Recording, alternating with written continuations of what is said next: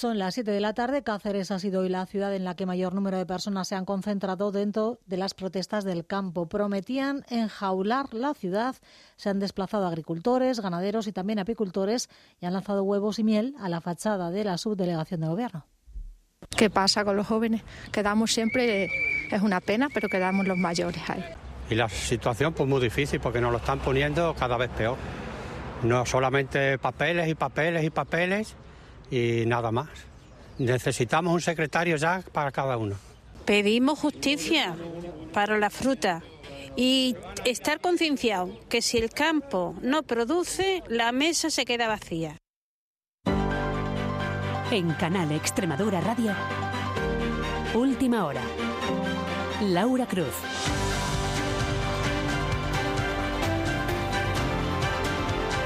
¿Qué tal? Buenas tardes. Son tres semanas ya de protestas. Hoy han cercado Cáceres, también Madrid, a donde se han desplazado tractores desde Extremadura.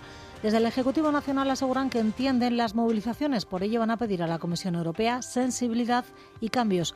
Lo ha dicho hace unos minutos desde Marruecos el presidente Pedro Sánchez una carta a la presidenta de la Comisión Europea para que eh, se atiendan muchas de esas demandas justificadas por parte del sector primario, singularmente todas aquellas referidas a la reducción de la burocracia, pero no solo, sino también a que bueno pues tengamos esas cláusulas espejo eh, con eh, aquellas otras regiones con las que comercializamos. ¿no? y ha pasado su primera noche en prisión un hombre detenido en Don Benito por un presunto delito de tráfico de sustancias estimulantes. El párroco detenido en esta misma operación quedó en libertad provisional. Sigue mientras tanto la investigación de la Guardia Civil recepcionaban por envíos por paquetería procedente de países de la Unión Europea para posteriormente distribuirla y venderla, eh, fraccionándola en pequeñas cantidades y enviándola a terceros a diferentes puntos de la geografía española. Encontraron en el registro de la vivienda más de dos kilos de mefredona y otras sustancias estimulantes. Hablamos de estas y de otras noticias que avanza ya en titulares Juan María Murillo.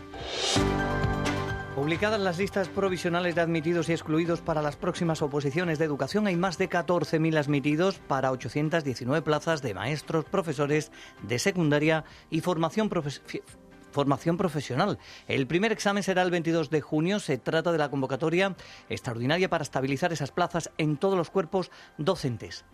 Eh, aproximadamente son casi unas 16.000 solicitudes, pero claro, tenemos que tener en cuenta que coinciden todos los cuerpos docentes, tanto el cuerpo de maestros como todos los cuerpos de enseñanza media. Por lo tanto, es que estamos duplicando dos convocatorias en un único año, por lo cual los números pues pueden estar por un 10% por encima de lo que sería normal. La Comisión Europea levanta la suspensión del pago de 165 millones de euros de los fondos Federa Extremadura. La consejera de Hacienda asegura que se bloquearon por errores de ejecución del anterior gobierno. Esto es una dejadez absoluta de este programa operativo. Algo que niega el PSOE, que asegura es un proceso habitual el bloqueo hasta que se certifican los gastos. La Junta afirma que se perderán unos 40 millones de euros en obras ya realizadas porque esas inversiones no podían ser cofinanciadas por este programa. Y Cáceres es una de las provincias en las que se investiga una supuesta trama de corrupción por la compra de mascarillas durante la pandemia. Hay 20 detenidos, uno de ellos un asesor del exministro José Luis Ábalos. Se investiga si hubo irregularidades en los contratos de urgencia firmados por la Administración Central por un montante que superaría los 50 millones de euros. Jesús, teniente, vamos notando ya ese cambio de tiempo del que nos vienes hablando esta semana. Tenemos cielos hoy menos despejados ya. Buenas menos despejados, buenas tardes.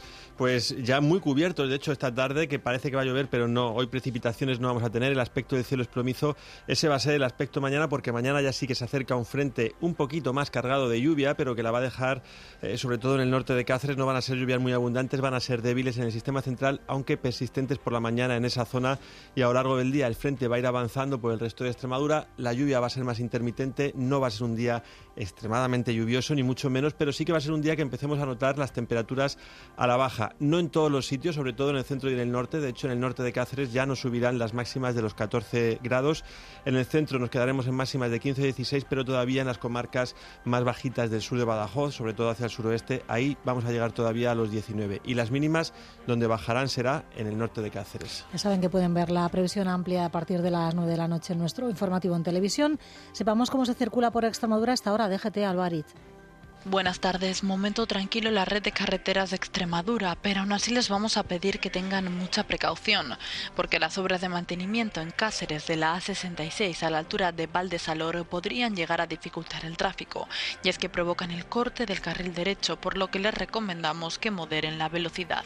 Y a las siete y media deportes con José Antonio Reina. Buenas tardes, Laura. El Badajoz ha celebrado su Consejo de Administración y a esta hora sus gestores informan a los aficionados. El villanovense estaría siendo investigado por la Inspección de Trabajo. La Seguridad Social investiga contratos y nóminas de jugadores y trabajadores durante los cuatro últimos años. El Montijo pierde por sanción a Runi, Pedro Augusto y Mateus, este último sancionado con siete partidos. En tercera, el Jerez se decanta por Juan Pedro Sánchez como nuevo entrenador. Fuera de la región, desde las 9, el Barcelona visita al Nápoles en el partido de ida de octavos de la Liga de Campeones. Con Laura Nieto en producción y Macalvo al control técnico, escuchan última hora.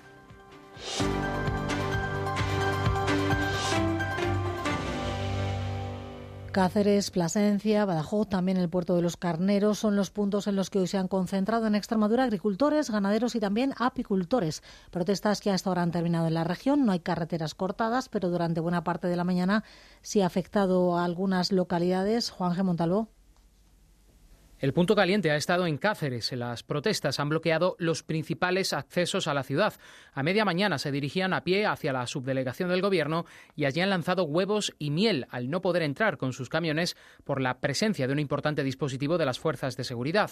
Paulino Marcos es presidente de la Asociación Cacereña Apícola.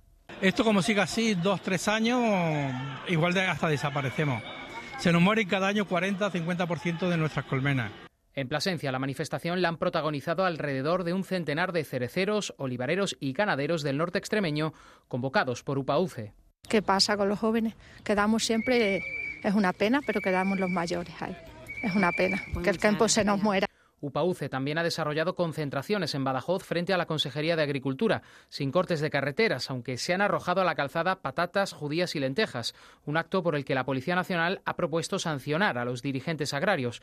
Ignacio Huerta se reclama acciones concretas a la Junta. Le pedimos que en el ámbito de sus competencias actúe en la flexibilización de la política agraria común y en la eliminación de la burocracia, que hay cosas que puede hacer Protestas que han tenido eco en Madrid. La Unión de Uniones ha colapsado la capital con la llegada de 500 tractores y 200 autobuses, una decena de ellos procedentes de Extremadura. Su coordinador estatal, Luis Cortés, ha tenido un incidente con la policía. Eh, queríamos ir por el circuito que habíamos solicitado.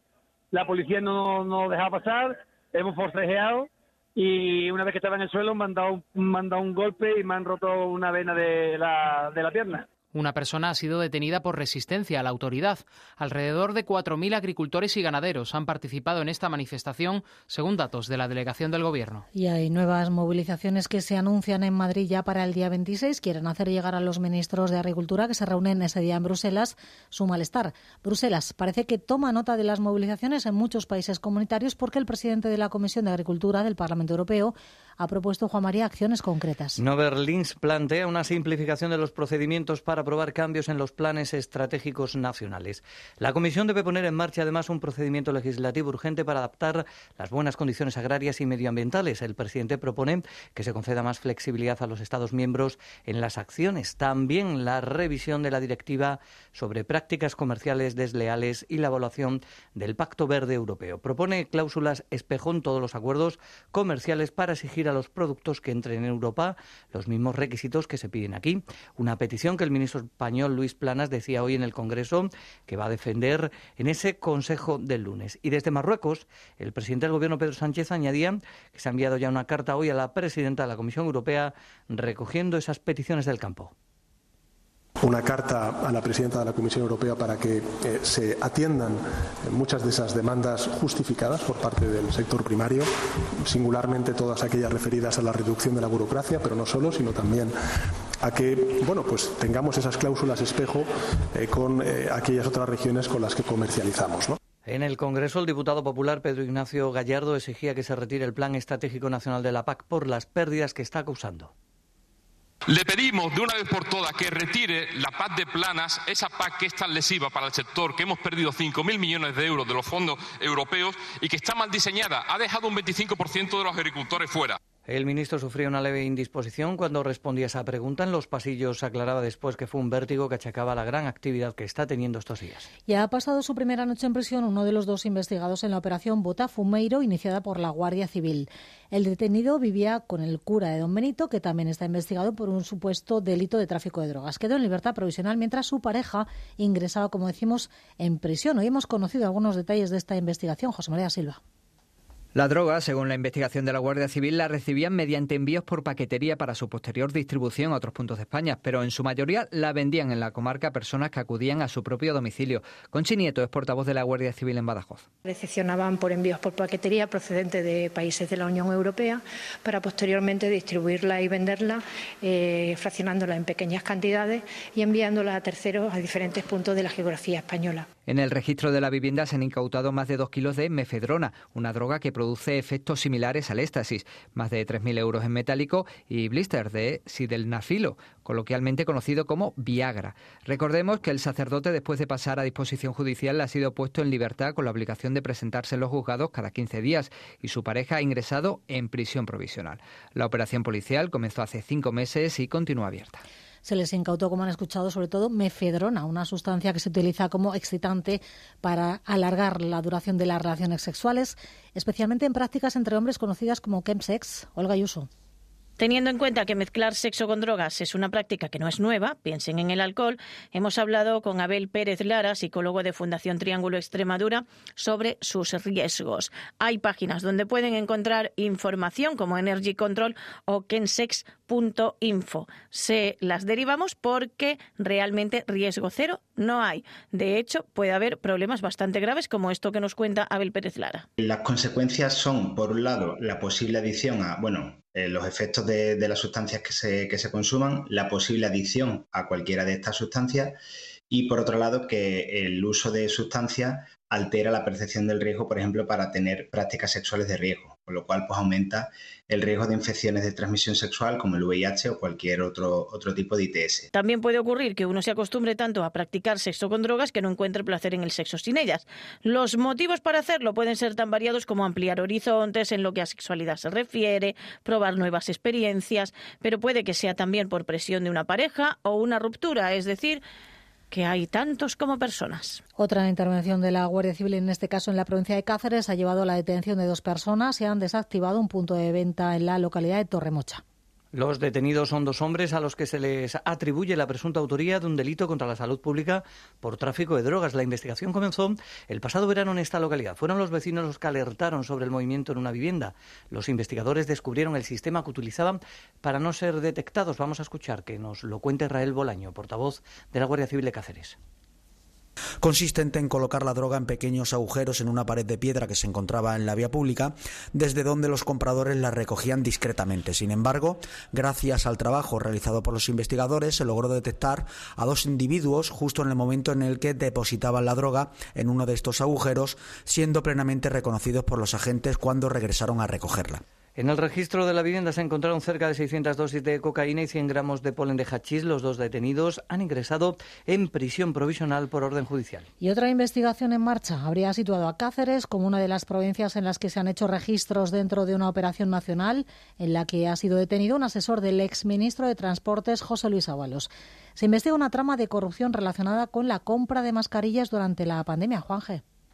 Uno de los implicados es Coldo García Izaguirre, que fue mano derecha del exministro de Transportes José Luis Ábalos y responsable de Renfe Mercancías. Ábalos, ahora diputado, se muestra tranquilo. Todo se hizo bien a través de los mecanismos legales, algo que siempre me preocupe y además fueron revisadas por el Tribunal de Cuentas. La denuncia que originó la investigación fue interpuesta por el secretario general del PP en la Comunidad de Madrid. Al detectar irregularidades en distintos contratos de urgencia, la secretaria general del partido, Cuca Gamarra, pedía explicaciones. Explicaciones suyas, reitero, del presidente del Gobierno, que cesó como ministro al señor Ábalos y por tanto hay que saber si ese cese estaba vinculado a lo que hoy estamos conociendo. A ello respondía el presidente del Gobierno, Pedro Sánchez, desde Marruecos. Cualquier eh, intento de enriquecimiento eh, a través del cobro de comisiones cuenta con toda mi reprobación y el absoluto reproche por parte del Gobierno de España. Según fuentes de la investigación, el montante de los contratos realizados superaría los 50 millones de euros. La operación, dirigida por la Fiscalía Anticorrupción y la Unidad Central Operativa de la Guardia Civil, se ha llevado a cabo en una veintena de provincias, entre ellas Cáceres. Las claves de la noticia en última hora.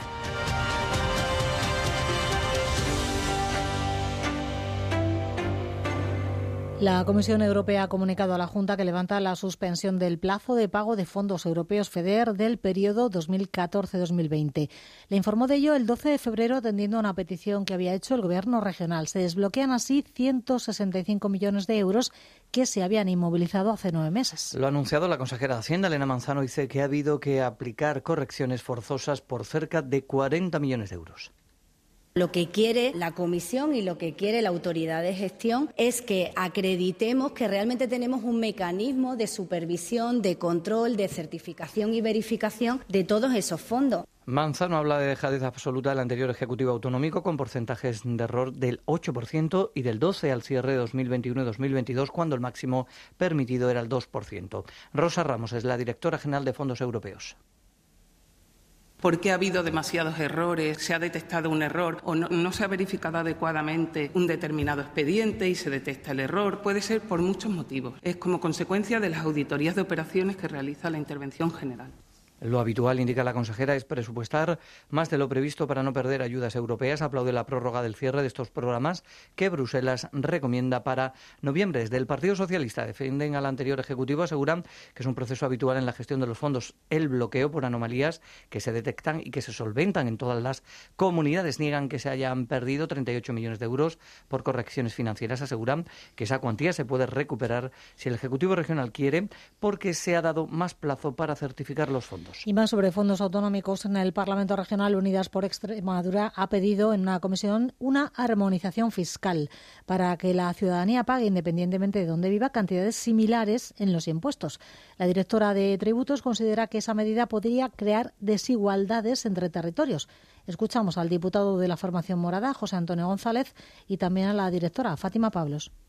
Las políticas de competencia fiscal a la baja ya tienen un ganador, el que se lo puede permitir. El que se lo puede permitir porque en, esa, esas mal habladas balanzas fiscales sale siempre vencedor. Armonizar nos podría llevar a tratar igual a los ciudadanos extremeños respecto a otros ciudadanos con residencias en regiones más prósperas, quizás llevándoles a soportar una carga tributaria superior a la que le corresponde, tal como ocurría con la tarifa del impuesto sobre la renta de las personas físicas antes de la reforma operada en septiembre del año pasado. Y hoy se han publicado las listas provisionales de admitidos y excluidos en las próximas oposiciones de educación. Algo más de 14.000 aspirantes optan a unas 800 plazas de maestros, profesores de secundaria y también de formación profesional. Se trata de un proceso extraordinario de estabilización, pero de libre acceso. Se convocan plazas en todos los cuerpos docentes, de ahí el elevado número de solicitudes. José Manuel Chapado del sindicato pide. Pues aproximadamente son casi unas 16.000 solicitudes, pero claro, tenemos que tener en cuenta que coinciden todos los cuerpos docentes, tanto el cuerpo de maestros como todos los cuerpos de enseñanza media. Por lo tanto, es que estamos duplicando dos convocatorias en un único año, con lo cual los números pues pueden estar por un 10% por encima de lo que sería normal. El gran número de aspirantes también supone un incremento del número de tribunales, que están conformados por unos 1.500 docentes titulares y otros tantos suplentes. Vamos a tener en torno a unos 300 tribunales de oposición. Cada tribunal está integrado por cinco miembros del tribunal, presidente y cuatro vocales.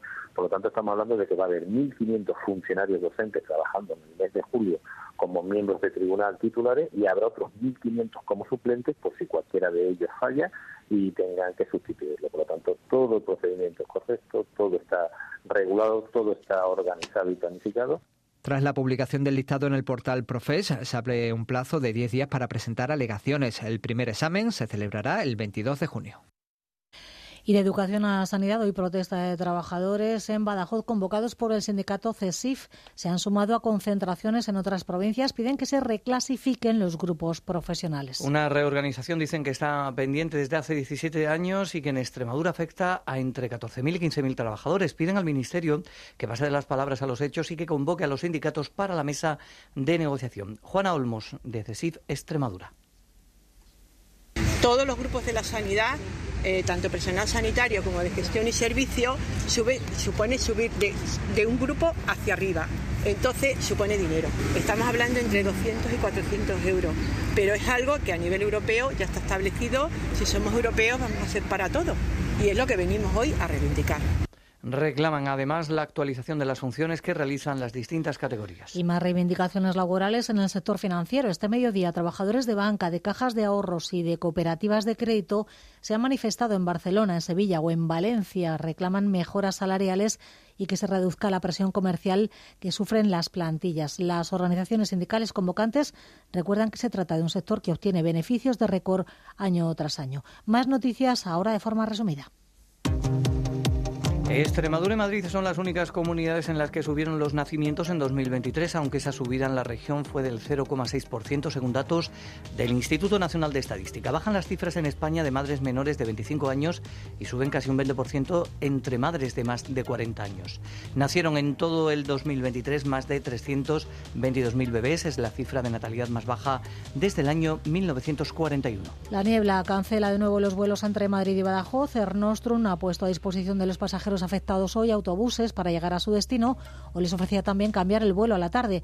El Partido Popular ha registrado precisamente en este día en el Congreso una propuesta para pedir al Ejecutivo que se instale el sistema antiniebla en el aeródromo pacense. Continúa en la UCI del Hospital de Mérida el hombre de 48 años que sufría un accidente de tráfico en Aljucén en la tarde de ayer. El herido sufre varios traumatismos. En el siniestro se vieron implicados un turismo y una motocicleta. Llamamiento urgente del Banco de Sangre de Extremadura para que todas las personas que puedan donen. Las reservas actuales no permiten responder a las demandas de los hospitales. Pueden hacerse en todos los hospitales en horario de mañana, salvo en los de Almendralejo y Talarrubias, también en las unidades móviles que recorren la región de lunes a viernes en horario de tarde. La Policía Nacional ha liberado en Sevilla a 21 personas víctimas de explotación laboral captaban en sus países de origen a estas personas de nacionalidad molvada y rumana con anuncios en redes sociales ofreciendo trabajo en España.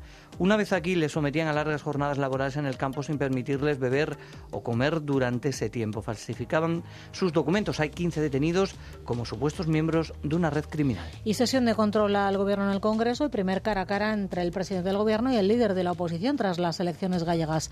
Alberto Núñez Feijóo retaba a Pedro Sánchez a explicar el revés de las elecciones gallegas, le respondió al presidente acusando al líder popular de mentir. Sánchez ha viajado hoy a Marruecos, donde tiene previsto reunirse con el rey Mohamed VI.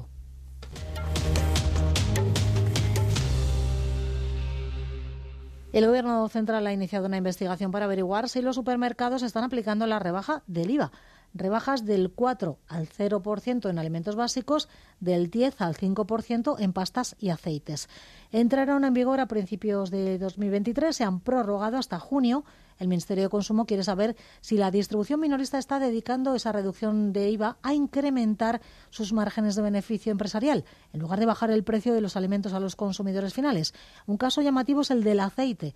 Según los últimos datos del IPC, anotó en enero alzas anuales superiores al 60%.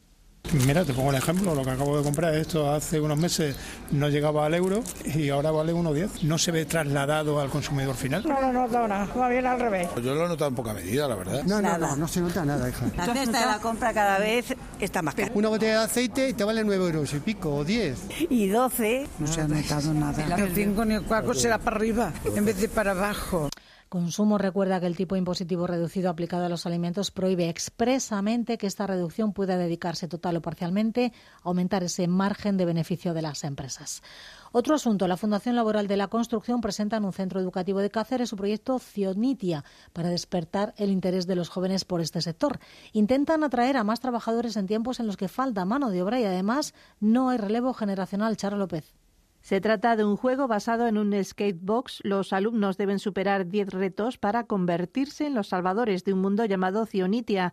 Laura Castela, de la Fundación Laboral de la Construcción, es su creadora. Nos llevamos a los chicos a través de la imaginación a ese mundo de Cionitia y les preguntamos, ¿imaginas cómo sería un mundo sin sector de la construcción? Sin hospitales, sin carreteras, sin puentes, sin casas. Y a partir de ahí les pedimos ayuda para que se conviertan en los salvadores o los constructores de este universo de Cionitia. ¿no? Una iniciativa preciosa, según el consejero de Infraestructuras, que destacaba en su presentación en el Colegio Santa Cecilia de Cáceres la necesidad de acercar este sector a los más jóvenes como una alternativa de futuro y en el que preocupa, insistía, la falta de mano de obra y de relevo generacional. Manuel Martín. El sector de la construcción es un sector que ahora mismo, primero, hay una elevada falta de mano de obra, tiene unos trabajadores con unas edades eh, muy altas, muy envejecidas, y hay una falta de, relevo generacional también importante. La iniciativa se está presentando en toda España y se ha desarrollado como proyecto piloto en ciudades como Sevilla o Palma de Mallorca, con unos resultados del 95% de satisfacción entre alumnos y docentes. Hablamos de Badajoz. El proyecto del Economato Social ha resultado ganador del concurso anual que convoca el Banco de Tiempo para Entidades Sociales. Este proyecto tendrá pues subvención para su desarrollo. Han ideado bancos de colores a partir del reciclado de tapones de plásticos hechos con personas por personas con discapacidad. Esther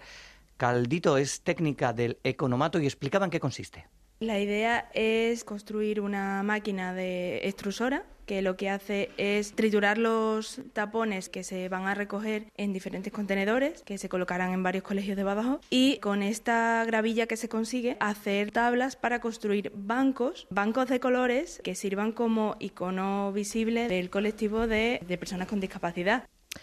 Y la semana que viene comienza la Feria Taurina de Olivenza. Hay expectación con sus carteles en los que los aficionados van a disfrutar del doblete de Rocarrey. También van a estar en esta feria Talavante, Morante o Manzanares, que estarán bien acompañados por una novedad extremeña. Cuéntanos, Cristian Polanco. Sí, primera feria taurina de la temporada en España y eso se nota en la expectación que despierta. Nos lo contaba Juan Bazaga, que conducirá la retransmisión en Canal Extremadura de las tardes de toros. Pues fíjate, Olivenza es la feria que todos quieren estar. Es la feria donde todos los toreros quieren verse anunciado en ella, porque digamos que es la feria un poco, es una feria agradable. Así nos lo decía el año pasado, por ejemplo, el, maestro Pablo Aguado. Tres días donde el coso oliventino incluirá un doblete de Rocarrey la presencia del extremeño Alejandro Talavante, Morante de la Puebla o José María Manzanares abrirá con las cámaras de la televisión autonómica extremeña una novillada de la región. Uno de los jóvenes maestros es Sergio Sánchez. Voy a ir a, hace falta cortar las orejas, pero yo lo que quiero es que vean lo bien que toreo, eh, la evolución que llevo y, el valor que, creo que tengo. Sergio que repite ya estuvo el año pasado, una edición donde la lluvia fue protagonista, pero este año vienen otros augurios. Juan Bazaga, por cierto, es uno de los premios Extremadura a la tauromaquia que han sido elegidos en la reunión del Consejo de Asuntos Taurinos. También hay premios para el extorero Luis Reina, para la Escuela de Tauromaquia de Badajoz y para el Ayuntamiento de Coria. Los galardonados han sido elegidos de entre las candidaturas presentadas por las entidades locales, asociaciones y peñas, entre otras instituciones relacionadas con el mundo del toro en Extremadura. En concreto, se han elegido dos ganadores por cada una de las categorías establecidas. Una título individual, que han recaído en Juan Bazaga y Luis Reina, y otro colectivo para la Escuela Pacense y el Ayuntamiento Cauriense. En la reunión del Consejo de Asuntos Taurinos se ha realizado un balance del 2023 en el que han aumentado un 1% el número de festejos, una cifra que se espera superar en esta legislatura. Además, eh, también se ha podido hablar de la recuperación del patrimonio, ya que hay muchas plazas de toros en la región que son bienes de interés cultural, motivo por el que hay que hacer un esfuerzo para recuperarlas. Y Arroyo de la Luz prepara su fiesta del Día de la Luz. Hoy se ha reunido la Junta Local de Seguridad para proponer el dispositivo para esta fiesta de interés turístico regional en la que participan más de 200 personas. Se celebra cada lunes de Pascua. Este año será el 1 de abril. Recordar que lo más destacado de la fiesta son las carreras de caballos por la calle Corredera en pleno centro de la localidad. Hoy se ha inaugurado, por otra parte, el trabajo de musealización de los restos arqueológicos que aparecieron en los trabajos llevados a cabo en la planta fotovoltaica San Antonio en Cedillo, con la incorporación de carteles informativos en los que se explica el significado de los distintos elementos y su valor histórico. Escuchamos al alcalde Antonio González Riscado y a José Manuel Bellot de Iberdrola. lo importante es que la gente disfrute del recurso, vengan, lo vean, sean conscientes de lo que tenemos y también que seamos conscientes, la gente de Cedillo, que tenemos unos antepasados muy, muy antiguos, digamos, ¿no? En la cual, pues mediante un proyecto de energías renovables se pone en valor el patrimonio cultural y se da acceso a, se da acceso a todo el mundo a que pueda visitarlo y se le da pues una riqueza patrimonial y cultural al ayuntamiento y al municipio. En perdimos la cabeza cargamos lo vital, cantamos por el mundo que se encarga de que nunca. Y hoy se han dado a conocer los conciertos que programa Cáceres para sus ferias de San Fernando. Hay un poco de todo para todas las edades. Taburet, el grupo que estamos escuchando, el sábado día 1 de junio. También Mocedades, Los Panchos y un festival de música de los años 90 a los 2000. Las entradas se han puesto ya a la venta. Hay unas 12.000 para cada espectáculo. Su libro Cadáveres Exquisitos mis ídolos voy a mitificar. Y antes de dejarles con la información deportiva, con José Antonio Reina, hablamos de poesía, de una cita esta tarde en Zafra con Rafael Cuctuasí. Es uno de los mejores poetas en lengua castellana. Ayer pasó por Badajoz, hoy a las 8 de la tarde, como decimos, llega a Zafra, a la librería La Industrial Olga Yuso. Su libro Cadáveres Exquisitos fue premio de la crítica. La novela Vida de Perro obtuvo el Premio Nacional de Narrativa del Ministerio de Educación y Cultura de Uruguay y fue candidata al Rómulo Gallegos de Venezuela. Ha ganado el Blas de Otero, el Loewe de Poesía, el